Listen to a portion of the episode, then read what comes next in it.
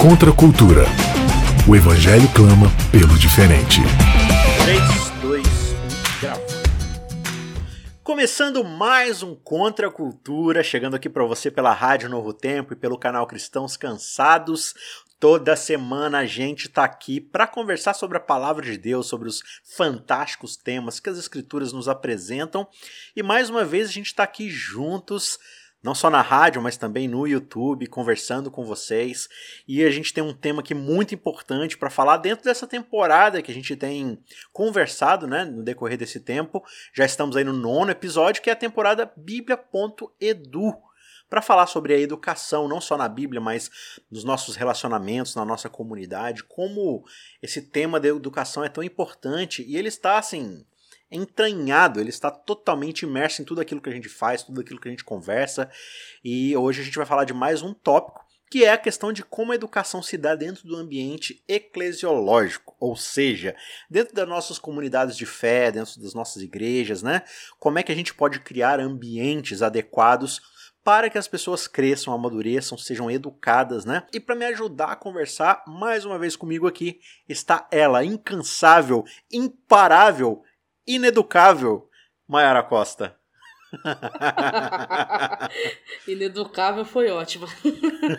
eu lembro uma vez que eu tava assistindo a TV e passou uma, uma propaganda na TV Cultura e eu achei muito interessante a proposta. Uhum. É, a proposta era mais ou menos assim, né? Pense, pergunte e questione. Tem um, um escritor que diz que o, o, perguntar é o motor do saber. Então, se nós quisermos saber as coisas, a gente precisa aprender a fazer perguntas. Né? Tem uma historinha que conta que uma, uma menininha chegou pra mãe. Sabe aquela idade que a molecada fica perguntando tudo, né? Tudo ela questionava, tudo ela perguntava. Até que um ponto a mãe ficou assim, perdeu a paciência, virou pra criança e falou: Menina, para de perguntar! Você não sabe que a curiosidade matou o gato? A menina parou assim, olhou pra mãe e falou assim: Mãe, o que, que o gato queria saber?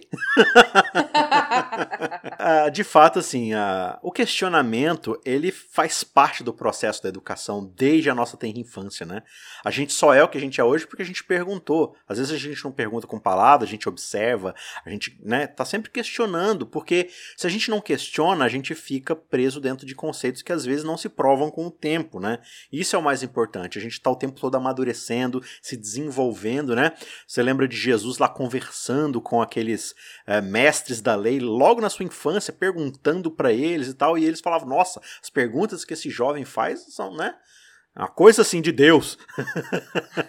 Mas é né? interessante você mencionar Jesus, porque você observa que dentro do contexto cultural judaico, os meninos, não os meninos, né, mas é, eles eram bastante questionadores, né? Uhum um, inclusive considerado um alto recurso da educação em Israel, responder perguntas com outras perguntas, né? Exato. Porque quando você pergunta, você estimula a sua mente a raciocinar e a pensar sobre. Isso já era algo que era comum da, da infância, digamos assim, adolescência, juventude, né, do, dos da judeus. formação dos judeus. Da sim. formação dos judeus. Mayra Costa, falando em perguntas e como elas são importantes para o nosso convívio, nossa educação, tem uma pergunta para você. Sim. Você é inscrita no Contra Cultura? Sim. Você é inscrita no canal Cristãos Cansados lá no YouTube? Também. Nos dois. A pergunta agora que eu tenho é pro nosso ouvinte. Você já se inscreveu lá no YouTube? Ai, todo o programa o Isaac fica perguntando: já escreveu? Já escreveu? Gente, mas é importante que você faça isso, né? Clique nas notificações para receber tudo certinho. Dê like, dê joinha no nosso vídeo, porque é importante para gerar engajamento no vídeo. O YouTube ele tem certas métricas, certos algoritmos que entendem que quanto mais relevância o vídeo tem, é porque mais ele foi curtido, inscrito, ele foi compartilhado. Então, mais ele vai recomendar o vídeo para outras pessoas. E se ele recomendar o vídeo para outras pessoas, outras pessoas vão poder conhecer o Contra Cultura e estudar conosco a palavra de Deus. Então, quer apoiar a gente? Quer dar um incentivo? Contra a Cultura vem de grátis para você, a gente não cobra nada aqui. O nosso prazer é levar educação e informação bíblica para você. Então você pode abençoar o nosso ministério se inscrevendo no canal e compartilhando e dando joinha nos nossos vídeos, no nosso conteúdo. Tem muita coisa bacana lá que a gente tem colocado extra, além do Contra a Cultura. Então você que escuta a gente na rádio ainda, se puder Vai lá, dá uma curtida lá, dá uma comparecida que vai ser bem legal e vai ajudar muito a gente. Eu tenho certeza que Deus vai te usar bastante para alcançar outras pessoas. Beleza? Então, maior coisa, a gente está falando de dúvida. a gente está falando de pergunta dentro do contexto educacional. Olhando hoje para o panorama das nossas igrejas, das nossas comunidades, é correto afirmar que a gente tem um espaço genuíno para a dúvida e para o questionamento? O que, que você acha? Tempo, vai! que perguntinha espinhosa essa, não? Mas enfim, eu acho que assim, na teoria a gente tem, mas quando a gente vai colocar isso em prática, dependendo do teor da pergunta, não tem muito espaço para questionamento. Eu vou dizer da minha experiência. Eu aprendi, eu tenho 15 anos de, de batismo, vamos dizer assim. Eu aprendi que não era certo perguntar, porque dúvida não era uma coisa que vinha de Deus. Então eu cresci, digamos assim, cresci no sentido figurado, né? é, eu cresci no tempo que eu tenho de igreja ouvindo que não era correto duvidar. Uhum. E eu acho que para muita gente que vai ouvir a gente, não é uma novidade isso que eu tô falando. Uhum. Você pode observar que se tiver um grupo de pessoas e tiver alguém falando e tiver um que começa a questionar muito dentro do ambiente religioso, estou dizendo, tá? Não estou falando no ambiente acadêmico. Se tiver uma pessoa que começa a questionar demais, ele já não é bem visto pelo grupo. Então, assim, teoricamente, sim, mas na prática, infelizmente, o espaço para o questionamento, na minha visão, ele não é tão aberto, ele não é tão livre assim e ele não é tão bem visto. Pelo menos no meu entendimento. É, não, acaba sendo, infelizmente, muito comum esse tipo de situação em várias das comunidades, né? Claro que a gente tem comunidades saudáveis onde isso não é uma realidade, onde de fato as pessoas podem inquirir, podem questionar. Porque, assim, a educação sem o questionamento, sem a dúvida, ela não acontece. Quando você pensa em toda e qualquer grande descoberta científica, ela surge a partir de problemas. E problemas Sim. nada mais são do que questionamentos. As Por respostas que, né? aparecem das problemáticas, né? Exatamente. Por que, que as coisas são assim não assado? Por que, que existe tudo ao invés de nada? Por que, que o sol, a luz é meio amarelada? Por que, que o céu é azul? Por que, que lá no céu tem um monte de pontinho brilhante? E aí a gente vai questionando a realidade, a gente vai descobrindo informações pela pesquisa, né?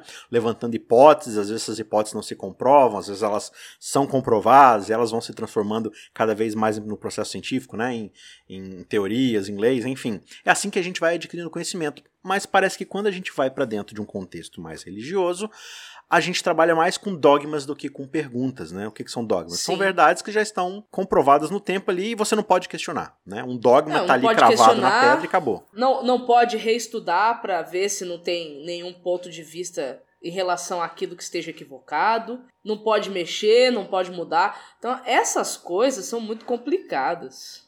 Claro que existem princípios, né? E não é que os princípios não se questionam. A questão não é essa. Uhum. A questão é se a aplicabilidade dos princípios está sendo feita de forma correta. E isso a gente pode questionar. Sim. Deve questionar. Gente, a Bíblia não tem resposta para tudo, não. Ela mesma diz lá em Deuteronômio 29, 29 que nem tudo está revelado e que a gente deveria gastar tempo entendendo as coisas que já estão reveladas, porque as coisas que estão reveladas nos pertencem. E ali, claro, né, o contexto ele está falando da aliança, né? Então a vontade de Deus sendo revelada ali através da sua aliança. Só que até mesmo dentro daquilo que está revelado, pode surgir perguntas, dúvidas, questionamentos, e é isso que, por exemplo, as narrativas no Antigo Testamento vai mostrar para nós. Que nem, por exemplo, quando Deus chama Abraão, tá, no capítulo 12 você tem um monólogo acontecendo, vamos dizer assim, Deus falando, Abraão obedecendo. Mas no capítulo 15 você encontra o próprio Abraão fazendo perguntas em relação às promessas que Deus havia feito. Claro, a Bíblia ela mostra para nós é, uma relação diferente, talvez, do que nós estejamos acostumados. Ah, o relacionamento na Bíblia, pelo que eu tenho percebido, é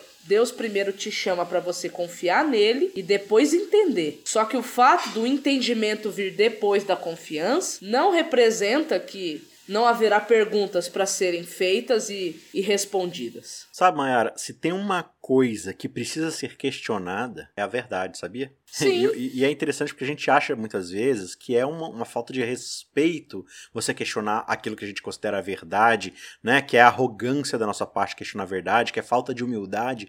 Só que assim, se existe uma coisa que pode aguentar o mais duro e ferrenho questionamento, sabe o que, que é? É a verdade. É verdade.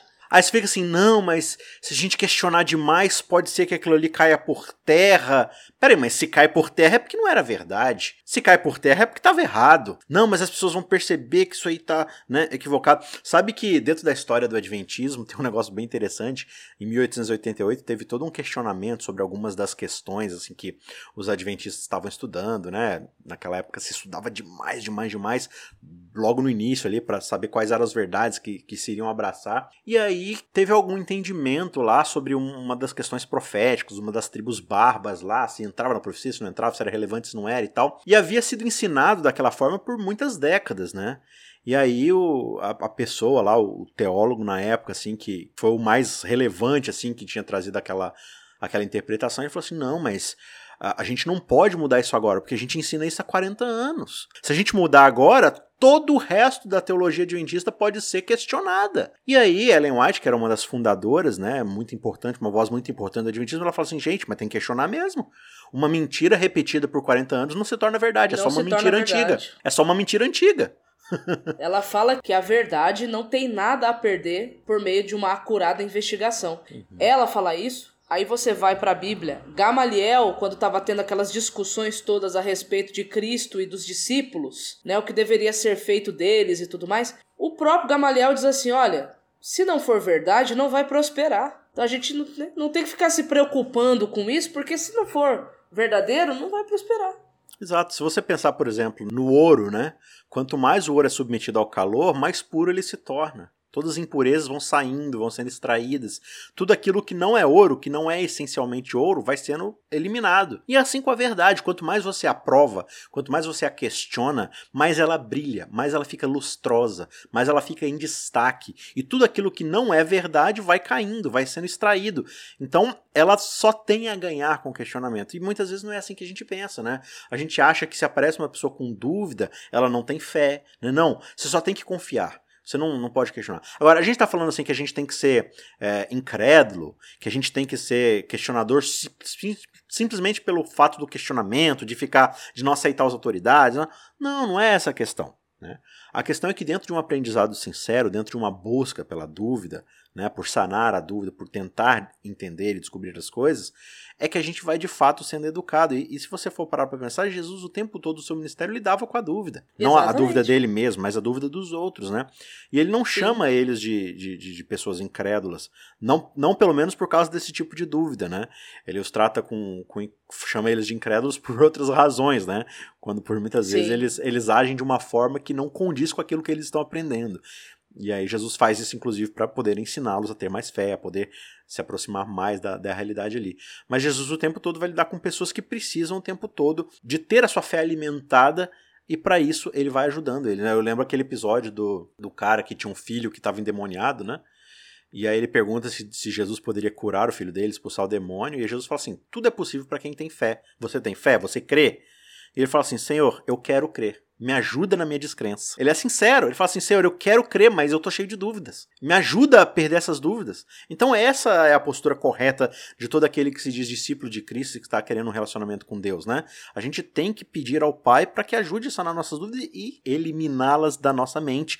Não por uma forma coercitiva, né? Não, você não pode questionar, você não pode ter dúvida, você tem que ter fé. Como se fé fosse uma, uma coisa que eu acredito em tudo cegamente, sem pensar em nada. E quando a gente olha para as histórias bíblicas, não é assim que a banda toca, né? Quando a gente olha para a fé na palavra de Deus, eles perguntavam, eles questionavam, eles queriam respostas. O próprio exemplo de Abraão aí, mas não tem só Abraão, você tem os outros patriarcas que vêm depois, mais para frente. Você tem até o próprio Jesus na cruz perguntando, né, os porquês ali da questão. E outra coisa que a gente analisa, né, olhando para a questão da dúvida, para a questão do questionamento em relação ao relacionamento que a gente tem que ter com essas coisas. Entenda, a diferença entre dúvida e incredulidade, ela está na forma como você se relaciona com a resposta. Então, a dúvida, ela é uma pergunta sincera. Agora, incredulidade é você não querer ouvir a resposta. Então, existe diferença entre quem está perguntando porque está sinceramente interessado em algo ou em quem está perguntando porque está apenas ou sinceramente interessado em causar. Às Então, vezes criando, diferença. criando formas de se desviar do, do entendimento, né? É o outro lado da moeda, né, Mayara? Por exemplo, você percebe assim, pessoas que geralmente elas têm algum pecado, alguma, algum problema de caráter, de relacionamento, e ela precisa ser confrontada com aquilo, ela precisa mudar naquilo, porque aquilo é um pecado grave na vida dela. Você pode perceber que essa pessoa, às vezes, quando ela não quer lidar com esse problema, ela começa a polemizar tudo. Ela começa a fazer Sim. perguntas, né? Daquelas mais cabeludas, assim, ah, mas por que, que isso é assim? Ah, mas e, e a gente tem que orar em pé ou ajoelhado, ah, não sei o que, e começa a levantar perguntas, assim, que tipo, que às vezes já tem respostas, que às vezes já foi explicada à torta e à direito, mas o cara não quer saber a resposta, ele só quer criar divergências, ele só quer desviar o foco daquilo que ele precisa lidar imediatamente. O que a gente tá falando aqui não é simplesmente, né, a dúvida e a pergunta no sentido de simplesmente ficar questionando tudo, mas de uma educação sincera de alguém que deseja aprender, deseja crescer, deseja de fato ser edificado na palavra de Deus, e para isso a gente não tem que ter nenhum tipo de impedimento, né? Eu percebo que muitas vezes é é uma coisa muito normal isso acontecer quando a gente vai nas nossas classes de escola sabatina, né? Para quem não é adventista, esses temas que a gente conversa aqui no Contra a Cultura, eles são discutidos todos os sábados, geralmente pela manhã, em todas as comunidades, em tudo quanto é cidade do Brasil que tem a presença adventista. Toda semana o mesmo tema é discutido no mundo inteiro e a gente chama isso de escola sabatina, ou seja, uma escola sobre um tema bíblico que acontece aos sábados. E deveria lá ser um dos lugares de maior quantidade de perguntas, de questionamentos, de aprendizado, de crescimento. Mas você percebe que as pessoas vão para lá não para aprender, elas vão para comprovar aquilo que elas já sabem. Elas vão para reafirmar aquilo que elas já acreditam. Então você abre o espaço para o questionamento ali ou para pergunta, para participação, e as pessoas elas não têm perguntas, elas já começam a falar: "Não, mas isso é assim. Não, mas é assado. Não, não sei o que lá." As pessoas não crescem. Elas saem de lá mais cheias de si, ao invés de saírem Exato. mais cheias de Cristo, do entendimento da palavra de Deus, né? Em cima disso que você está falando, na verdade, quando a gente está falando de educação e estudo da Bíblia, a Bíblia ela existe para nos educar. Isso é uma coisa que a gente já tem escrito na própria Bíblia que é assim. Uhum. Segundo Timóteo capítulo 3, versos 16 e 17, Paulo fala o quê? Que as escrituras foram divinamente inspiradas para nos educar, Uhum. para nos ensinar o que é ser justo aos olhos de Deus, certo? Só que para que isso aconteça, a gente tem que entender que ao estudar a Bíblia, quando a gente estuda a Bíblia, né, esse estudo tem que nos esvaziar de nós mesmos. Agora, se eu continuo estudando o texto bíblico e, continuo cada vez mais cheio de mim mesmo, eu não estou sendo educado pelo texto bíblico.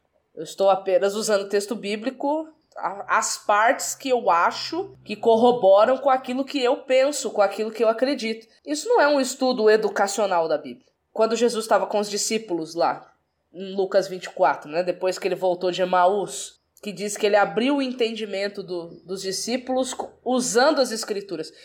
Então, as escrituras elas servem para abrir o meu entendimento e não para deixar o meu entendimento mais fechado do que ele já é. Então, se a reação está sendo oposta a isso, alguma coisa errada está acontecendo Uhum. nesse processo de educação. Eu lembro do episódio, você falou, né? Jesus geralmente ele respondia com uma pergunta, muitas vezes, né? E aí eu lembro lá de Lucas, no capítulo 10, quando Jesus vai contar, no verso 25, a história do bom samaritano, né? A história do bom samaritano, ela começa com uma pergunta, na verdade. Né? Um certo intérprete da lei chega para Jesus, e aí o texto diz que ele tem o objetivo de colocar Jesus à prova. Ele não vai questionar Jesus para aprender, ele vai questionar Jesus para colocar Jesus numa saia justa. É justamente esse tipo de postura que é o tipo de postura que a gente não deve buscar. A gente deve sempre questionar para aprender, para ser edificado. Ele não, ele quer dar um jeito de fazer uma pegadinha com Jesus. E ele pergunta, mestre, o que eu faria para herdar a vida eterna? Então, assim, dependendo da resposta que Jesus desse, ele já tinha na, na manga engatilhada ali uma, uma questão ali para poder fazer Jesus cair na pegadinha. Então Jesus responde A, eu vou falar B e vou pegar Jesus. Jesus responde C, eu vou falar D e aí eu pego ele do mesmo jeito. Aí eu quero ver se ele é mestre mesmo. Só que aí Jesus faz aquilo que Jesus era mestre em fazer, né? Ele pergunta de novo, falou: "O que está escrito na lei?" O que, que você espera que eu diga que seja diferente do que já foi revelado para o povo há tantos séculos? Né? Como é que você entende a lei? E aí ele responde: ama o Senhor teu Deus, de todo o teu coração, toda a sua alma, toda a sua força, todo o seu entendimento, e o próximo como a si mesmo. E aí Jesus disse: então, a resposta tá aí, filhão, vai e faz Vai isso aí. vive. Aí é ele que agora fica de fato na dúvida, né? Tá, mas quem é meu próximo? E aí Jesus vai contar a história do bom samaritano ali pra explicar pra ele. Eu fico pensando é, como é que Jesus tinha essa arte de contar histórias, né? E eu percebo que muitas vezes a gente é muito ávido, Mayara, em simplesmente ficar jogando informações, data, é, Aham. conteúdo, tipo, ah, tá aqui um gráfico profético, tá aqui uma informação, não sei o que lá, tá aqui um símbolo, não sei o que da onde, tá aqui uma doutrina, tá aqui não sei o que lá. E muitas vezes essas coisas são desconexas e a gente acaba competindo dentro de uma realidade que a gente vive hoje, na contemporaneidade, onde as pessoas têm acesso à informação o tempo todo. Né? É Netflix, é rede social, é YouTube, é o Google, é o Facebook, é tudo. Muita informação, informação, informação, informação. As pessoas ficam saturadas de informação e nada parece responder a um questionamento daquelas grandes perguntas existenciais: quem nós somos, de onde Uhum. nós viemos, para onde nós vamos. Será que muitas vezes, Mayra, a gente não está abordando as pessoas com uma perspectiva evangelística equivocada?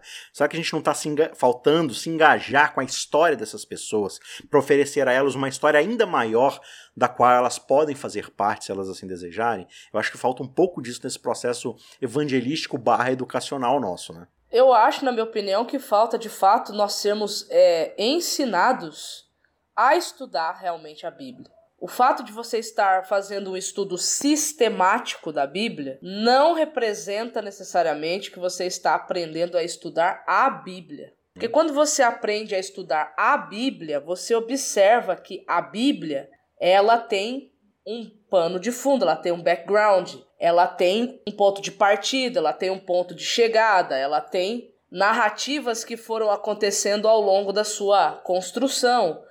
Você tem, por exemplo, profecias que são dadas, mas profecias que são dadas dentro de um contexto narrativo. Essas profecias não foram dadas soltas. Elas foram dadas dentro de um contexto narrativo, literário. Eu preciso entender o contexto narrativo para entender a profecia e a sua aplicabilidade para os nossos dias.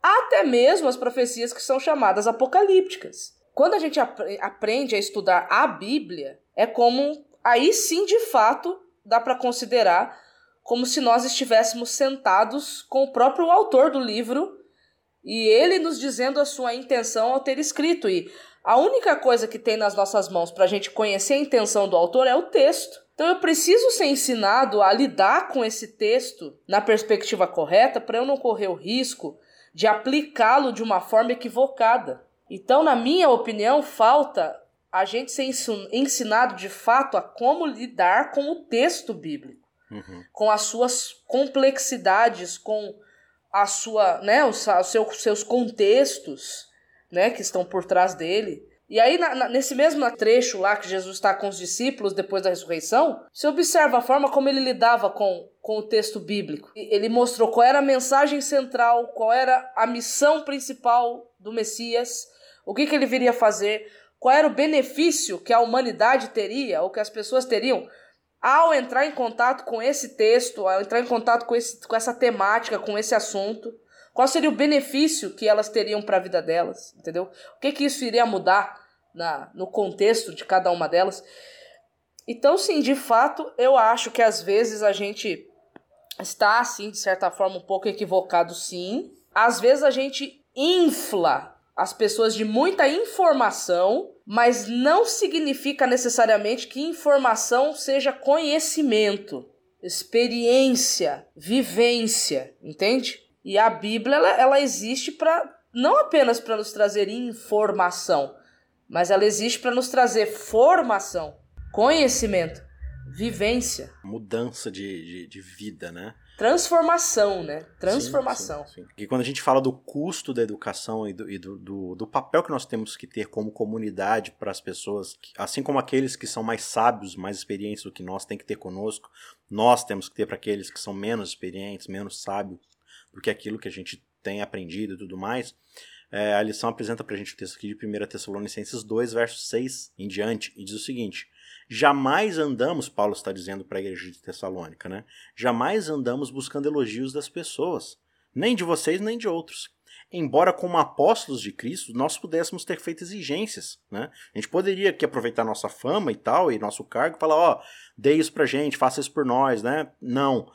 É, nós preferimos ser o quê? Carinhosos, sermos caridosos, cuidarmos de vocês quando estivermos aí com vocês. Assim como aquela mãe que acaricia os próprios filhos. Né?